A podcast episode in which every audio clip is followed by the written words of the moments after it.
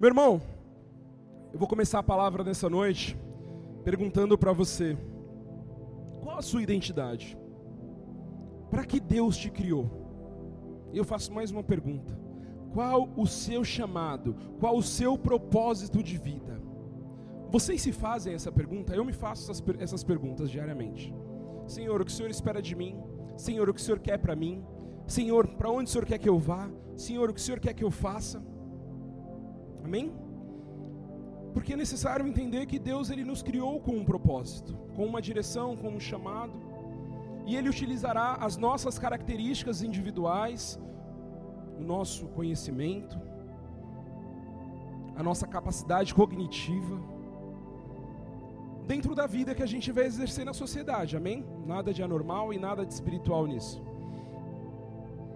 Mas existe uma definição que é conjunto de características que distinguem uma pessoa, qualidade ou idêntico. Chama-se definição de identidade.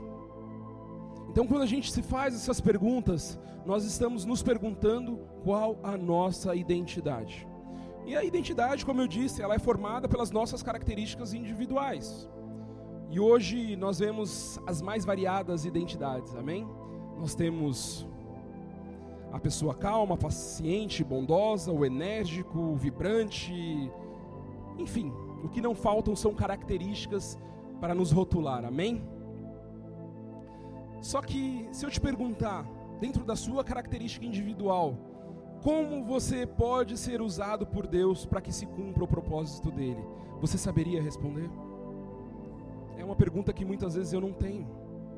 Senhor, dentro daquilo que eu sei, dentro daquilo que eu sou, dentro das minhas características individuais, como que eu vou ser utilizado no seu reino? E a palavra dele nos ensina que geralmente naquilo que nós somos fraco é que ele nos torna forte, amém? Porque é reconhecendo as nossas principais fraquezas o início dessa jornada. E isso é importante, isso é necessário. E eu tenho um exemplo bíblico que eu gostaria de compartilhar com vocês. Eu não vou ler o texto nesse primeiro momento, não sei se todos conhecem a história de Jacó, irmão de Esaú, seu pai Isaac. Jacó tem uma história interessante, porque quando você lê lá Gênesis do 25 em diante, você começa a perceber que Jacó ele tinha uma dificuldade de identidade, porque ele não aceitava aquilo que ele era. Ele queria ser o primogênito. Para quem não conhece a história, Jacó, irmão de Esaú, ele queria a primogenitura que pertencia a Esaú. Amém?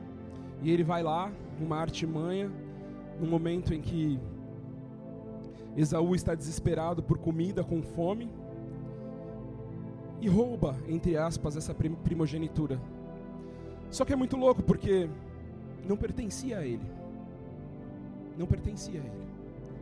Mas ele faz com que ela pertence por um momento, faz com que ela pertença por um momento de desespero. E eu te pergunto, qual a característica que você tem assumido no momento de desespero? O que você tem se permitido ser rotulado no momento de dificuldade? No momento em que a fome espiritual bate? É uma pergunta que a gente precisa se fazer. Porque assim como Jacó, muitas vezes nós não lembramos as promessas que Deus tem para nós, amém? Jacó ele não faz só isso, ele vai adiante. Ele rouba essa primogenitura, depois ele fica com medo do seu irmão Esaú e ele foge. Mas a bondade e a misericórdia do Senhor o alcança, porque Deus tinha uma promessa reservada para a vida dele. E Deus cumpre. Deus cumpre. E isso é semelhante ao que Deus tem reservado para as nossas vidas. No momento do desespero, parece que a misericórdia e a bondade do Senhor não vai nos alcançar. Mas aí ela nos alcança. E aí ela nos constrange. Por quê? Porque a gente se desesperou e fez o que não era para ter feito. Mas aí Deus, com a sua bondade, sua misericórdia, nos acolhe, nos reserva as suas promessas, nos entrega as suas bênçãos, simplesmente porque Ele nos ama. E isso é uma condição que nós não podemos mudar, amém? E essas características e essas experiências muitas vezes faz com que nós assumamos uma postura ou uma identidade que não nos pertence, assim como Jacó também. Amém? Não sei vocês, mas eu cresci aqui no Capão Redondo. E existe um jargão popular que é muito conhecido que diz que a maioria das pessoas ou a sociedade rotula como fruto do meio. Se você nasceu num bairro violento, a tendência é que você seja violento. Se você tem pais que não têm educação, a tendência é que você não tenha educação. Se você nasceu num ambiente sem a presença de Deus, há uma grande probabilidade de que você também não seja alcançado por Deus. E isso pelo que a sociedade rotula. Amém? Então, a primeira lição que nós temos nessa noite, se nós estamos aqui, não sei vocês, mas talvez como eu, vocês não nasceram num berço cristão, estarmos aqui hoje diante de Deus, numa quinta-feira à noite, num calor como está hoje, meu irmão, é porque a misericórdia dele nos alcançou, o seu amor nos constrangeu, e mesmo não tendo nascido num berço cristão, nós viemos nos encontrar com ele. Então nós somos a vingança do Senhor. Então não dá para declarar que nós somos frutos do meio. Nós nascemos em meio à violência, nós nascemos em meio ao crime, em meio à dificuldade financeira, em meio à pobreza, mas isso não nos rotula. Da mesma maneira que quando a gente fala de forma espiritual, talvez você tenha nascido num lar que não tenha tido o menor contato com Cristo, você não saiba o que era não sabia o que era santidade, mas Deus te visitou. Mas Deus veio te provar que você não é fruto do meio. Que você tem uma escolha, que você tem uma escolha, que você tem uma direção, que você tem um chamado. E que sim, ele pode utilizar as suas características individuais para que isso aconteça. O grande problema, meu irmão, é que a gente limita isso. Imagine se Davi diante do gigante tivesse olhado e pensado: nossa, Olha o tamanho da minha pequenez diante desse homem tão grande. E ele olha para esse gigante que estava afrontando o povo de Israel e fala: Eu vou arrancar a sua cabeça. Se trouxermos para a nossa vida cotidiana e social, nós não precisamos arrancar a cabeça de ninguém, amém? Mas nós temos que olhar da mesma maneira para as adversidades que se apresentam diante de nós. Quando a dificuldade se apresenta diante de você, quando aquilo que não é propósito do Senhor apresenta-se diante de você, você tem que olhar para ela e falar: Eu vou arrancar essa cabeça. O propósito de Deus será cumprido. Mas o problema é que nós nos acovardamos. Nós não deixamos que Deus faça o que Ele tem para fazer nós confiamos em Deus mais ou menos. Nós nos, acovardamos e não deixamos, não deixamos que Deus tome conta em sua totalidade. É como se nós entregássemos com uma mão e puxássemos com a outra. É quando eu peço o pirulito para minha filha, eu falo, filha, me dá, isso não vai te fazer bem. E ela me entrega querendo puxar com a outra mão. Talvez seja Deus falando para você nessa noite, entrega aquilo que Ele está te pedindo. Por quê? Porque Ele sabe o chamado que Ele tem para você. Ele sabe o que ele tem reservado para a sua vida e para a sua história. Mas é necessário confiança. A confiança é necessário para a gente seguir adiante. A confiança vem antes da fé muitas vezes. Porque quando eu acredito é que eu consigo entregar e ter fé que Cristo vai fazer. Então para de assumir uma identidade que não é sua. Para de assumir características que não te pertencem para agradar ao mundo. Confia no Senhor, confia no que Ele pode fazer. Meu irmão, se você conhece a Cristo, eu tenho que te dizer, você já é fora da curva. Se você pratica a sua fé, muito mais. Só que quando a gente vai nos aproximando de Cristo, o nível de relacionamento ele vai mudando. O primeiro chamado é para que nós nos acheguemos a Ele, para que nós o conhecemos, para que nós professemos, confessemos a nossa fé. É o primeiro pedido. Aí depois ele vem e pede para que você entregue a sua vida a Ele. Aí depois ele vem e te pede para que deixe com que Ele faça o que Ele tem reservado para você. Então a caminhada com Cristo, sim, é uma caminhada de fé. E somente assim que nós cumpriremos o nosso chamado, somente assim nós entenderemos o que Cristo tem reservado para nós. é sendo fora da curva. O mundo nos rotula até um certo momento, mas aí chega uma hora que o mundo passa a te admirar. Por quê? Porque você não se corrompe, porque você não se entrega, porque você não faz o que os outros homens fazem, o que as outras mulheres fazem. No começo é estranho, mas depois é admirável. Mas isso não vem de você, isso vem de Cristo. É Ele que nos capacita. Só que o que Cristo vem nos dizer nessa noite, dado essa introdução, é que Ele tem uma nova identidade para você. E nessa noite a gente vai compreender isso, amém? Vamos começar com a Bíblia agora? Colossenses 3, do 1 ao 14. Colossenses 3, 1 a 4. Perdão, 1 a 4, não 1 a 14. E diz assim: Portanto, já que vocês ressuscitaram com Cristo, ou seja, já que vocês não estão mais mortos, têm acesso a uma nova vida, amém? Procurem as coisas que são do alto, onde Cristo está sentado à direita de Deus. Mantenham o pensamento nas coisas do alto e não nas coisas terrenas pois vocês morreram, e agora a sua vida está escondida, escondida mesmo, com Cristo em Deus. Quando Cristo, que é a sua vida, for manifestado em vocês, então vocês também serão manifestados com Ele em glória.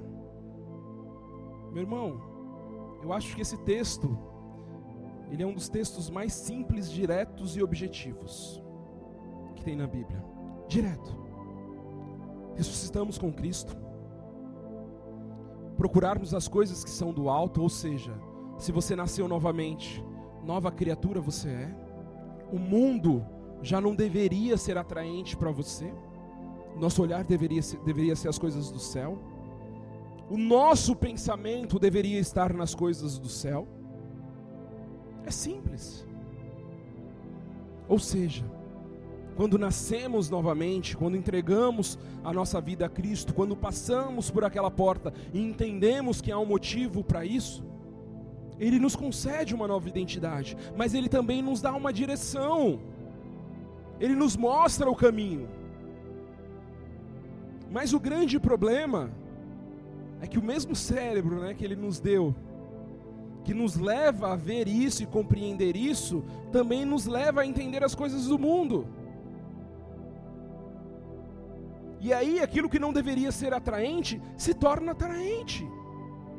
E as coisas do alto da qual Cristo, da qual o escritor fala aqui, perdão, deixa de ser atraente.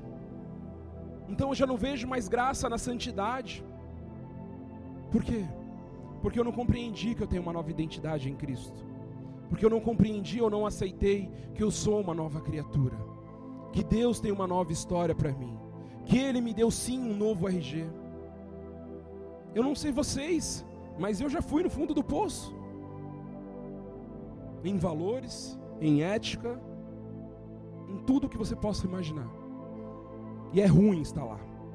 É muito ruim.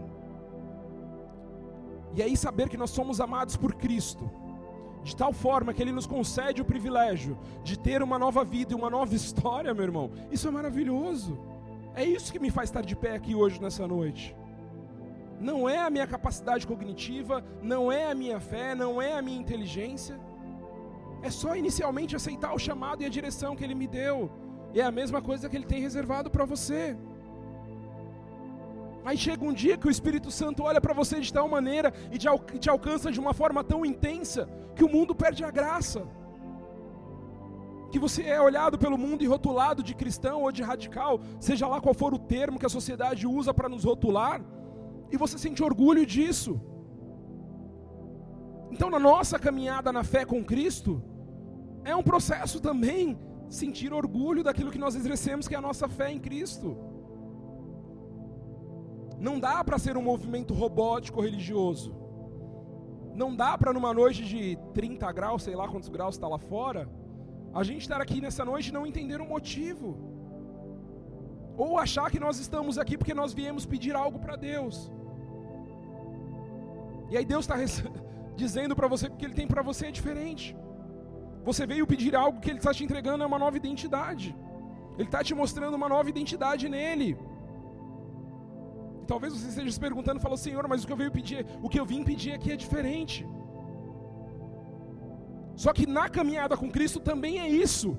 Quando a gente passa a caminhar com Cristo, não é mais o que a gente quer, mas sim o que Ele tem para nos entregar. Se a palavra dele diz que o fardo dele é mais leve do que o que a gente tem, meu irmão, confia e entrega. Se a vontade dele é maior e melhor do que o que nós podemos imaginar, entrega. Confia. Mas é difícil. Mas há dívidas, há acusações. Janeiro está aí, né? Quem tem filho, criança, sabe do que eu estou falando. É difícil. É quase impossível. Mas Deus nos dá graça, meu irmão. E aí ele nos lembra que há outros 11 meses para a gente continuar trabalhando e prosperando, mas que janeiro vai ser difícil, meu irmão. Dá vontade de chorar? Dá vontade de chorar. Mas passa. Por quê? Porque ele continuará conosco nos outros 11 meses. E aí eu olho para o mundo e falo, mano, se janeiro para mim é difícil, para você deve ser impossível, cara. Porque você não tem a quem recorrer. Eu tenho. Chama-se Deus. Eu confio nele, eu entrego a ele os meus outros 11 meses e sei que ele vai me atender e que ele vai me suportar. É confiança, meu irmão. É confiança. Só que a gente tem uma dificuldade muito grande de entregar essa nossa antiga identidade. Talvez pela história talvez pelos prazeres, talvez porque é gostoso, só que te custa caro. A palavra de Deus diz que o salário do pecado é a morte, e nós não estamos falando de morte física, e sim a morte espiritual, porque toda vez que você peca, você não está com Deus do seu lado. É nesse momento que ele se retira, você vai lá, comete o pecado, e ele volta diante de você novamente. E aí você se arrepende. E amanhã, novamente, mais uma vez, a sua bondade, a sua graça, a sua misericórdia. Só que muitas vezes nós usamos isso como desculpa para não mudarmos a nossa vida, para não mudarmos a nossa identidade em Cristo, reconhecendo as nossas fraquezas como algo que a gente não consegue vencer. E aí você olha para o pecado, você olha para a dificuldade e fala: Senhor, eu não consigo entregar, eu não consigo confiar. Por quê? Porque eu sou fraco. E aí vem a palavra de Cristo, 2 Coríntios 12, do 9 ao 10, e diz: Mas ele me disse, perdão. Aí vem a palavra de Deus, por intermédio de Paulo, amém? Mas ele me disse: Minha graça é suficiente a você, pois o meu poder se aperfeiçoa na sua fraqueza se aperfeiçoa na fraqueza, perdão. Portanto, eu me gloriarei ainda mais alegremente em minhas fraquezas, para que o poder de Cristo repouse em mim. Por isso, por amor de Cristo, regozijo-me nas fraquezas, nos insultos, nas necessidades, nas perseguições, nas angústias, pois quando sou fraco é que sou forte. Quando Paulo nos dá essa direção, e aí talvez quando você olha para o seu cotidiano, você entenda que você não é perseguido, que você não tem necessidade, que você não é insultado, mas ainda assim você não executa. E Paulo declara que ele vivia tudo isso e exercia, que era na dificuldade dele que Deus o fazia forte. E aí a gente precisa ter uma lição e compreender que naquilo que geralmente é a nossa principal dificuldade, é onde Deus te habilita e Deus te capacita quando você vence, para que outras vidas sejam curadas também. Então eu vejo homens e mulheres que tiveram história de dificuldades, casais que sofreram, que penaram, que pagaram um alto preço, mas que aprenderam e que permaneceram na fé, ministrando outros casais. Por quê? Porque em algum momento isso foi a fraqueza deles. E aí a graça de Deus os alcançou. E aí eles usam dessa fraqueza que um dia aconteceu e que hoje os torna forte para ensinar outras vidas a superarem também. Então, a gente precisa compreender que também é uma característica, quando a gente vence uma batalha por intermédio de Deus, que Deus vai nos usar para que outras vidas também tenham o mesmo privilégio. Então não guarda para você. Às vezes eu falo com as pessoas sobre testemunho e as pessoas têm dificuldade de subir aqui para dar testemunho. O microfone pesa, é difícil, a timidez, gaguejo, passo mal. Eu sei. Muitas vezes comigo também não é diferente. Não acho que é porque eu estou aqui é fácil. Não é. Só que a gente precisa compreender, meu irmão, que é por intermédio do seu testemunho que outras vidas serão alcançadas, porque a sua dificuldade de um dia que foi vencida, hoje é a dificuldade de alguém que está vivendo. Então não guarde para você. Dê ao outro o privilégio de saber que alguém venceu na mesma esfera. Quando as pessoas me perguntam do meu testemunho, da minha história, eu não tenho vergonha de falar. De onde Deus me tirou? Não tenho. Ah, é gratificante, é gostoso quando você fala? Não, é horrível. Porque você está entregando literalmente uma parte podre da sua vida. Só que aí por outro lado, essa pessoa olha para você e fala: "Mano, se Deus fez com essa pessoa que estava lá no fundo do poço, ela pode fazer comigo, ele pode fazer comigo também". Se a identidade desse ser zoado foi restaurado, a minha também tem possibilidade. É assim. Então não guarde para você. Vai ser difícil, vai subir tremendo, vai, mas o nome de Deus vai ser glorificado toda vez que você testemunhar a graça, a bondade e a misericórdia dele. Parece difícil, mas é fácil. Parece complicado, mas é fácil é entregar a Ele, é confiar nele, é entender a nossa condição e saber que ela é transitória, no nosso propósito, no nosso chamado, na nossa história. Boa parte do que o que você vive é transitório, para o bem e para o mal. E Deus te lembra nessa noite que você não é pecador, você está pecador. Você está no pecado, mas essa não é a sua identidade. Da mesma maneira também que ele te lembra que você não está na derrota, você não é, você está na derrota. Mas isso é transitório. Você não é enfermo, você está enfermo. Entende? Que vai passar, que é transitório. É transitório. Para o bem também. Deus nos lembra o tempo inteiro. Aquele que está de pé, que se cuide para que não caia. Então talvez hoje você seja um empresário bem sucedido. Você está um empresário bem sucedido. Você está bem sucedido ministerialmente. Você está um excelente pai, um excelente marido. Você está. Só que você precisa continuar. E aí a gente precisa aceitar que isso muitas vezes é transitório mas olhar para o alvo que é Cristo e entender que é Ele quem muda essa condição, é Ele que nos acompanha durante anos para que a gente continue perseverando e vencendo em nome de Jesus Cristo. Só que é importante que isso também nos coloque em estado de alerta, para que a gente não repouse. Como eu disse, muitas vezes nós estamos aqui na igreja exercendo um papel ministerial, litúrgico, e nós achamos que é uma condição eterna. Meu irmão, eu estou na igreja, nessa igreja, há oito anos aproximadamente. E eu lembro que quando eu cheguei, eu olhava para homens e mulheres de Cristo, que eu falava, mano, se um dia Deus me der, ah, essas palavras de adoração, uma oração poderosa como essa, uma fé como essa, ah, Deus, me derrama. E as pessoas se tornavam muitas vezes parâmetro para mim.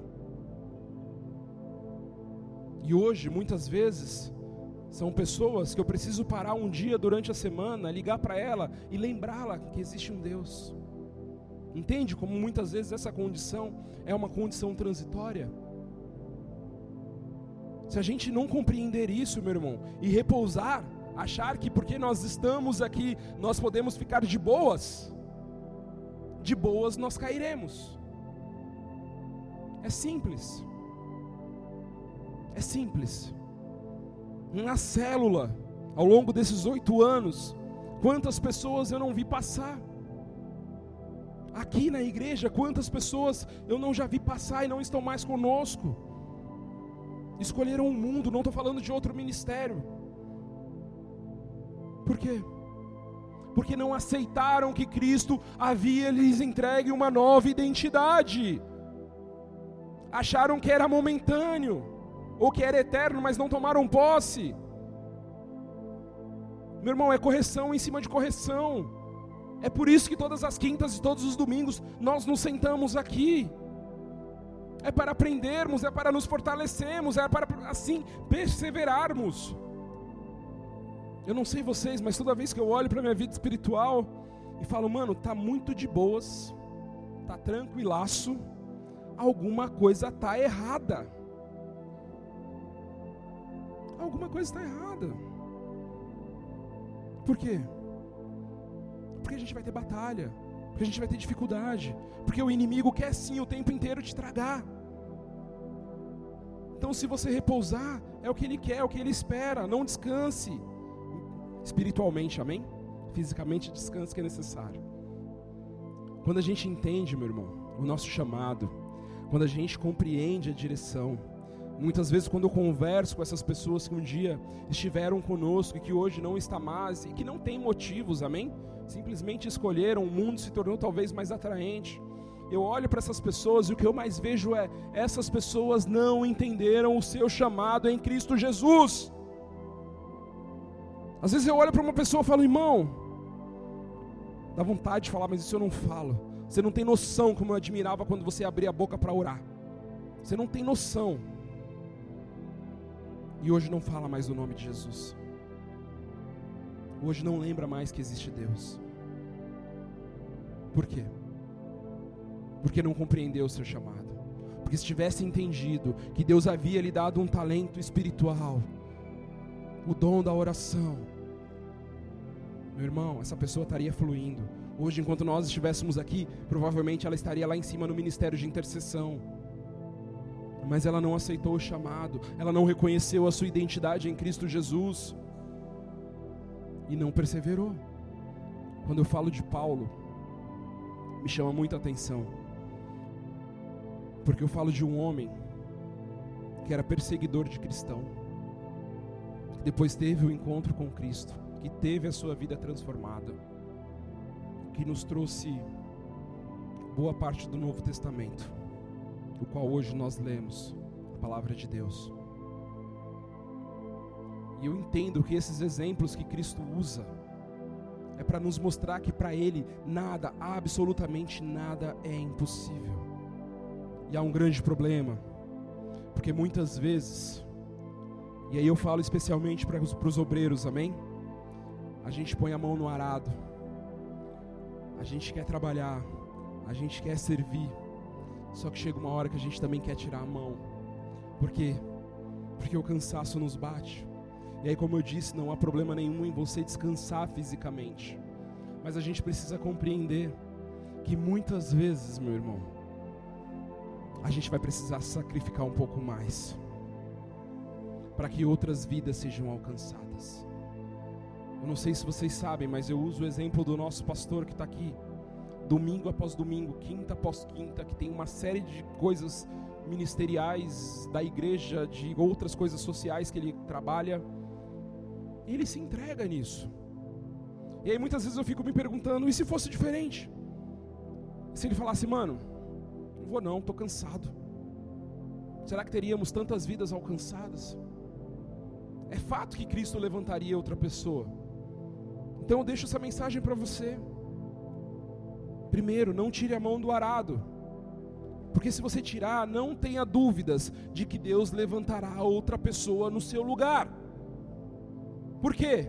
Porque o evangelho vai continuar, porque a palavra vai continuar, porque a igreja vai perseverar com ou sem você. E aí eu tenho uma resposta de Jesus que é dura, mas aí não sou eu falando, amém? É Jesus, Lucas 6, Lucas 9, perdão, 62 diz assim: Ninguém, ninguém que põe a mão no arado e olha para trás é apta para o reino de Deus. Se você está com a mão no arado, se você está com a mão no serviço, se você está trabalhando, se você está servindo, não olhe para trás, não olhe para o mundo, Confie no Senhor. Uma coisa que eu aprendi durante muito tempo servindo a Deus é que eu cuido das coisas de Cristo para que Ele cuide da minha vida. Então, muitas coisas e muitas preocupações que naturalmente eu teria, às vezes eu repouso no Senhor e falo: Senhor, eu não vou conseguir fazer isso, por quê? Porque eu estou trabalhando aqui, mas eu confio no que o Senhor vai fazer, então cuida para mim. Então, aos obreiros da casa, confie nisso. Deixe que o Senhor cuide da sua vida e de todas as suas coisas, enquanto você cuida do, do, do ministério dele. Mas é confiança. Amém? E a nossa identidade de pecador. A palavra de Deus diz que todos pecaram e estão destituídos da glória de Deus. Todos pecaram.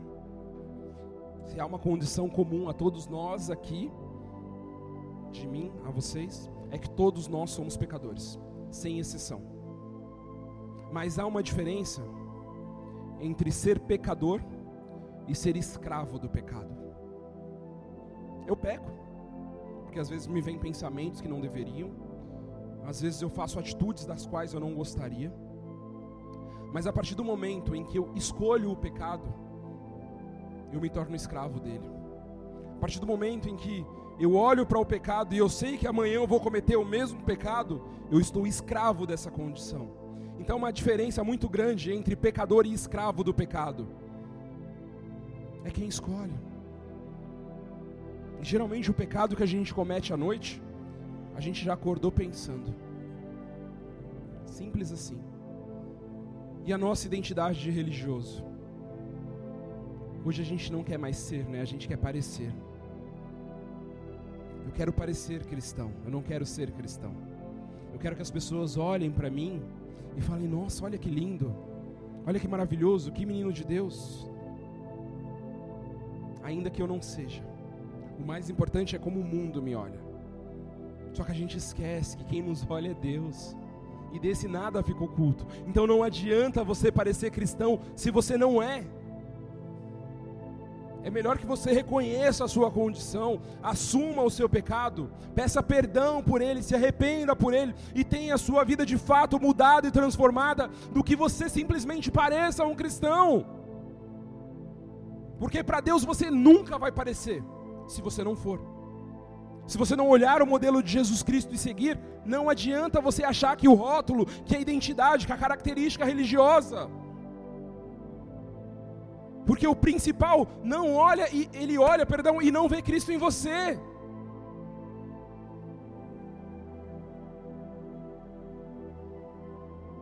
Eu trago um exemplo aqui, quem é do bola talvez haja com naturalidade, né? Meu primeiro culto nessa igreja, não nessa, foi na Lapa, na sede.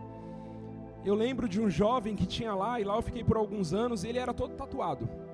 Rosto, todo tatuado. E na hora que eu cheguei na igreja, lá na Lapa, na sede, ele era dos boas-vindas, que ficava na porta dando as boas-vindas. E eu olhei, e o meu pensamento religioso, amém? Na época vinha de outra religião. Meu primeiro culto, eu pensei, meu Deus, e agora? Será que isso aqui é igreja mesmo? Vários pensamentos ruins na hora, religiosos, religi pensamento religioso. Aí eu entro na igreja, Sento um mano de boné.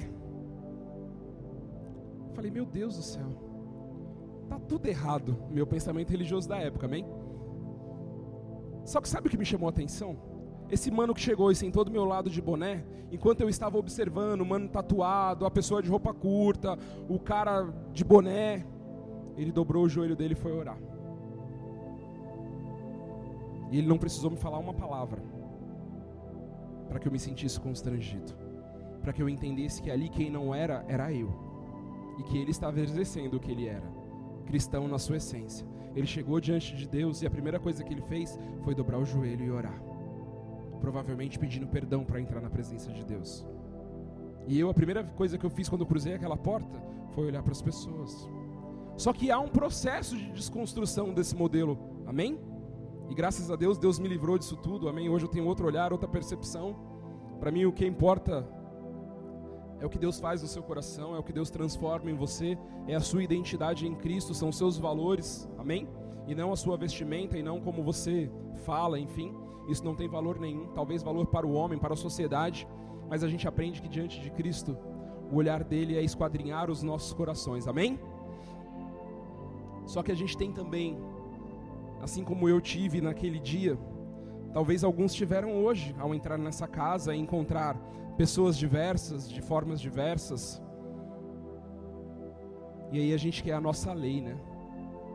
Deus tem que ser do meu jeito. Eu acho que isso aqui não é certo. Eu acho que não tinha que ser dessa maneira. Eu acho. Aí vem Isaías 64, 6 e diz assim: Mas todos nós somos como o imundo, e todas as nossas justiças como trapos de imundícia e todos nós murchamos como a folha, e as nossas iniquidades como um vento nos arrebatam. É o que Deus diz para a nossa justiça. Não há justiça em nós, amém? A justiça é dele, o olhar é dele, o julgamento é dele. E aí, se eu perguntasse para você novamente, tá chovendo, gente. Qual a sua identidade? depois de ter ouvido tudo isso? Você saberia responder? E eu trouxe algumas características, amém? Que a Bíblia nos ensina a direção. A primeira identidade, a primeira característica que a gente precisa compreender é que nós somos criados por Deus. Salmos, não precisa abrir, tá, gente? 139, 14 diz assim: eu te louvarei, porque de um modo assombroso e tão maravilhoso fui feito. Maravilhosas são as tuas obras, a minha alma o sabe muito bem. Somos criação de Deus. Uma outra característica, nós somos amigos de Deus. Ele não nos define como servos, ele não nos define somente como filhos também, mas muito mais do que isso, ele nos define como amigos. João 15,15 15, que diz: Já não vos chamarei de servos, porque servo não sabe o que faz ao seu senhor, mas tenho-vos chamados de amigos, porque com tudo quanto ouvi do meu Pai, tenho-os feito conhecer. Palavra de Deus, te chamo de amigo. E há uma outra desconstrução também.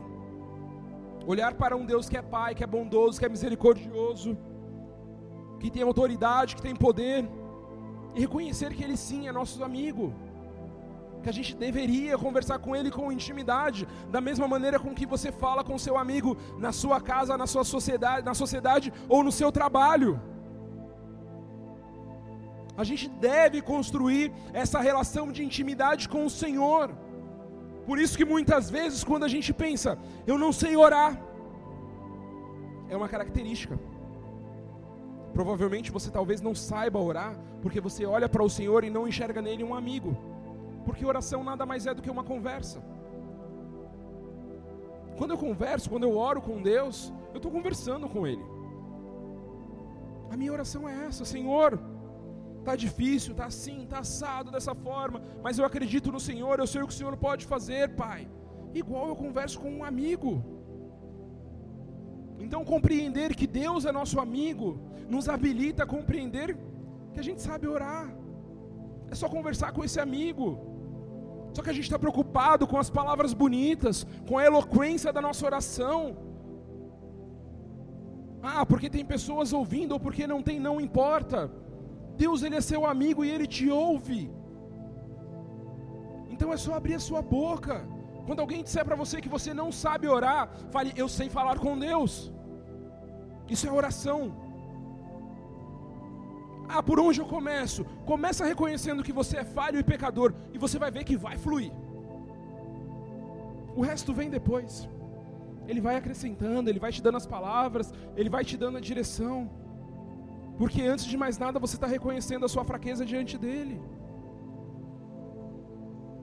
Então converse com Deus, ore. Uma característica que nós precisamos compreender também é que nós somos templos do Espírito Santo. E o que você tem feito enquanto templo do Espírito Santo? Do que você tem se alimentado? Do Espírito Santo? Ou do que o mundo tem para te oferecer? É uma pergunta que a gente precisa se fazer. 1 Coríntios 6, 19. Amém. Alô? Oi. Som. Diz que somos templos do Espírito Santo, amém? E a gente precisa se perguntar do que a gente tem se abastecido. Se a gente tem se abastecido da presença dEle, se a gente tem se abastecido de oração, de busca, de jejum, de entrega, ou do que o mundo tem para nos oferecer. E muitas vezes, para a gente compreender isso, a gente precisa se retirar de algumas coisas. Porque senão a gente não ouve, senão a gente não enxerga, senão o mundo nos engole, literalmente. Provavelmente amanhã eu vou te dizer o seu roteiro, tá? Você vai acordar atrasado. Tinha que acordar às 7, mas você vai acordar às 7h20. Aí você vai sair atrasado, vai tomar café correndo, provavelmente no caminho. Aí você vai chegar no trabalho atrasado, disfarçando, dando aquele migué para o seu chefe não te enxergar. Aí você vai começar a trabalhar loucamente. Aí você vai parar para almoçar com os brothers, com os amigos, com o pessoal do trabalho. Aí a sua tarde vai voltar, é sexta-feira, você tem um monte de coisa para entregar. Aí na hora de vir embora, sexta-feira, né? Talvez tenha um encontro com a galera, talvez não tenha. Aí você vai para sua casa, vai pedir uma pizza, vai assistir um Netflix. Mas tem um dia, ok, né? Começou corrido e terminou bem. E aí, quando você estiver dormindo, fechando o olho, você vai lembrar da oração. Fala, nossa, não falei com o Senhor hoje. Aí a gente faz aquela oração, né? Senhor, abençoa os meus pecados. Porque a gente está com tanto sono que a gente não consegue mais nem orar. A gente faz tudo invertido. Meu irmão, por isso que eu falo: se a gente não se retirar em alguns momentos, o dia vai nos engolir. E é assim, comigo também é. Amanhã provavelmente eu vou sair de casa correndo. Só que se eu não enxergar que eu tenho que me retirar de alguma coisa em algum momento, eu não vou entregar um tempo de qualidade ao Senhor, eu não estarei sensível ao Espírito Santo e não poderei me definir como templo do Espírito Santo, porque talvez naquele dia eu não seja. Talvez se eu te pedisse, e não vou te pedir isso, amém? Fica uma reflexão. Não sei se nos Androids tem isso, mas na, na Apple tem. Um, aparelho, um negocinho que quantifica o que você está usando, né? De rede social, de WhatsApp e de Bíblia. Olha, depois, não precisa ser agora, não olhe agora, tá? Mas depois você tira isso como referência. Quanto tempo na semana você dedicou, por exemplo, à rede social, ao WhatsApp, ao YouTube, a tudo que a internet te entrega? E quanto tempo você dedicou de leitura da palavra do Senhor? Eu acho que é uma reflexão que a gente precisa fazer. Porque eu não sei vocês, mas em alguns momentos eu me tiro da rede social, simplesmente para poder ter mais tempo com o Senhor. Porque o meu dia provavelmente amanhã será desse jeito. Ah, mas um tempinho pro Instagram a gente tem, né? Olhar uns rios, ver uns vídeos, dar risada de uns memes. E não tem nada de errado nisso. Nada de errado. O errado é quando isso nos rouba do Senhor. E aí, sendo mais leve, tá? Tem coisa pior que a internet nos entrega. E que muitas vezes a gente está lá, na condição de escravo do pecado. Então a gente precisa fazer essa reflexão. Se talvez Cristo estiver pedindo para você para que você se retire por um tempo, se retire. E você vai perceber o quão maravilhoso é o que o Senhor vai falar com você. Por quê? Porque intimidade, quando você tem intimidade, você se torna templo do Espírito Santo. A palavra dele diz: ou não sabeis que o vosso corpo é templo do Espírito Santo, que habita em vós, em vós, proveniente de Deus, e que não sois de vós mesmos, porque fostes comprados por um bom preço? Glorificai, pois, a Deus no vosso corpo e no vosso espírito, os quais pertencem a Deus. Significa dizer que o seu corpo pertence a Deus. Te digo que não é o seu corpo e as suas regras. Se você caminha com Cristo, é o seu corpo é dele as regras são dele. Mas quando a gente começa a caminhar com ele, a gente se entrega a ele, as regras são um detalhe. As condições são detalhes pequenos, perto do quanto ele nos atende, perto do quanto ele nos ouve, perto do quanto ele nos ama. Isso se torna insignificante. Uma outra característica que a gente precisa compreender na nossa nova identidade é que nós somos filhos e herdeiros de Deus. A palavra, de dele, palavra dele diz: Veja quão grande amor tem nos concedido o Pai, que fôssemos chamados de filhos de Deus, por isso o mundo não nos conhece. Amém. Amém, amém. Se ligou? Glória a Deus, amém. Som, som. Ei, ah, beleza, obrigado. Minha voz agradece, viu? Aí ele te lembra: Eu sou seu amigo, eu sou seu pai, você é a minha morada. Ele te lembra de algumas coisas. Gálatas 4:7 diz: Assim já não é mais servo, mas filho, e se és filho, é também herdeiro de Deus por Cristo. Cristo nos deu esse privilégio de sermos chamados de herdeiros de Deus. Sacerdócio real. Para quem não sabe o que é sacerdócio, vou te dar a definição que talvez fique mais fácil. Função que apresenta caráter respeitável em razão do devotamento que exige. O magistério é um sacerdócio. Então, quando a gente se torna sacerdócio real, é uma direção do Senhor, é uma das novas características de identidade que Ele nos entrega, é as pessoas olharem para você e enxergarem em você o magistério de Cristo, enxergarem em você o próprio Cristo. 1 Pedro 2,9 diz assim: Vós sois a geração eleita, o sacerdócio real, a nação santa, o povo adquirido, para que anuncieis a virtude daquele que vos chamou das trevas para a sua maravilhosa luz. Sacerdócio real, meu irmão, maravilhoso, mas a gente ainda continua querendo o que o mundo nos entrega. O mundo não tem esses títulos para nós. O mundo não tem o que Deus tem para te entregar, é simples assim. E sabe qual é a melhor definição, a última, para a gente finalizar? É que nós somos a imagem e semelhança de Deus aqui na terra. Ah, mas no todo? Não, não no todo. Você não é eterno aqui, amém? Você não é soberano. Você não é onisciente. Você não é onipresente. Você não é onipotente mas Ele nos definiu como imagem e semelhança, por conta de outros atributos que nós temos. Gênesis 1, 26, 27 diz assim: E disse Deus, e disse Deus, façamos o homem a nossa imagem conforme a nossa semelhança, e domine sobre os peixes do mar, sobre as aves do céu, e sobre o gado, e sobre toda a terra, e sobre todo o réptil que se move sobre a terra. E criou Deus o homem à sua imagem, a imagem de Deus o criou, o homem e mulher os criou. Talvez você saiba disso aqui. Até quem tem dificuldade para ler a Bíblia, Gênesis, né? É o começo. Se você ler uma página da Bíblia, a primeira página está te falando isso. Mas você não pratica. Porque se praticássemos efetivamente, sabendo que somos a imagem e semelhança dele, o mundo não seria atraente para nós. O pecado não seria atraente para nós. E aí eu te disse, como eu te disse, aquilo que para o mundo era diferente, era estranho, era radical, se torna admirável, que é o que ele faz em você. É um processo. O mundo vai admirar o que você é em Cristo. Você não precisa ter dúvida disso. E sabe por que, que nós somos imagem e semelhança? Porque algumas características da, da identidade de Deus também está em nós. O amor, a capacidade de amar está em nós.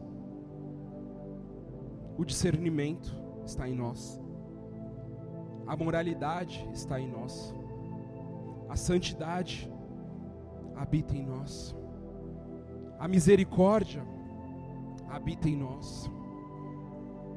O desejo de fazer o certo habita em nós. Sabe por quê? Para a gente fechar. Porque é somente com esses valores que a gente vai conseguir se relacionar com Ele. Se esses valores básicos que eu falei aqui talvez não tenha na sua vida, eu sinto lhe dizer que está faltando relacionamento na sua vida com Deus. A gente precisa ter esses valores básicos para nos relacionarmos com o Pai. Não adianta. Eu usei um texto aqui quando eu falei de dízimo, que ele fala de arrogância. Para Deus, nada mais importante do que os valores, do que a santidade. As suas finanças não têm importância nenhuma para Ele. O seu juízo de valor não tem importância nenhuma para Ele. Mas os valores que Ele coloca em você, isso para Ele é importante. Porque é através desses valores que nós nos relacionaremos com o Pai. E através desses valores, que Ele nos dará uma nova identidade em Cristo Jesus. E por intermédio desses valores, nós poderemos declarar que sim, nós somos a imagem e semelhança do Senhor Jesus e de Deus. É por intermédio do que Ele faz, e por intermédio daquilo que Ele coloca no seu coração. Só que isso só é possível quando a gente se rende, isso só é possível quando a gente se entrega. E nessa noite Ele vem te lembrar dessa condição que se você tiver a arrogância, se você tiver a prepotência como valor principal, nada desses outros valores habitará em você. Porque você vai se achar autossuficiente. E só houve um que se achou autossuficiente em, Jesus, em Deus, diante de Deus, né? E nós conhecemos a história. Sabemos para onde ele será enviado. Então, diante de Deus, nós nos rendemos para que Ele entregue essa nova identidade. E não tem a ver com temor, tem a ver com amor. O principal valor que Ele colocou dentro de você.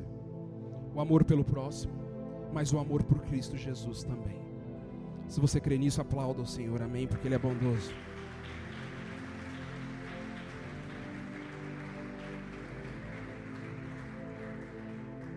Vamos fechar nossos olhos, vamos inclinar nossas cabeças para a gente encerrar. Nós estamos acabando, amém? Nessa noite, Deus está falando com cada um de nós aqui de forma individual. Está revelando os seus chamados, está revelando a sua direção, está revelando o caminho, está revelando uma nova identidade, está revelando uma nova direção, porque Ele nos ama, porque Ele nos concede esse privilégio, porque Ele nos abençoa pelo seu querer e não pelo nosso merecimento. Mas há uma condição para que tudo isso aconteça, que é nos rendermos ao Pai, que é nos rendermos ao seu amor, que é nos entregarmos à sua misericórdia, que é compreender que não tem como ter uma nova identidade, não há como sermos imagem e semelhança, se não nos desconstruirmos se não entregarmos o que há de ruim em nós. Porque para sermos imagem e semelhança, meu irmão, o nível e a medida é Jesus Cristo. Ele que foi santo, ele que veio à terra, que se entregou numa cruz, no madeiro, por mim e por você. Essa é a nossa métrica de imagem e semelhança. E nessa noite Ele não está te pedindo a sua vida física. Nessa vida, nessa noite Ele não está te pedindo para sofrer. Nessa noite a expectativa dele diz respeito à sua entrega total para Ele, a compreender o que Ele tem para você. Então se entregue a Ele. Ore com uma oração genuína. Fale com Ele. Converse com seu amigo. Só converse. E você vai descobrir que você sabe orar sim. Olhe para Deus como seu amigo, como aquele que escolheu fazer morada dentro de você. E converse com Ele. Dê a Ele a oportunidade.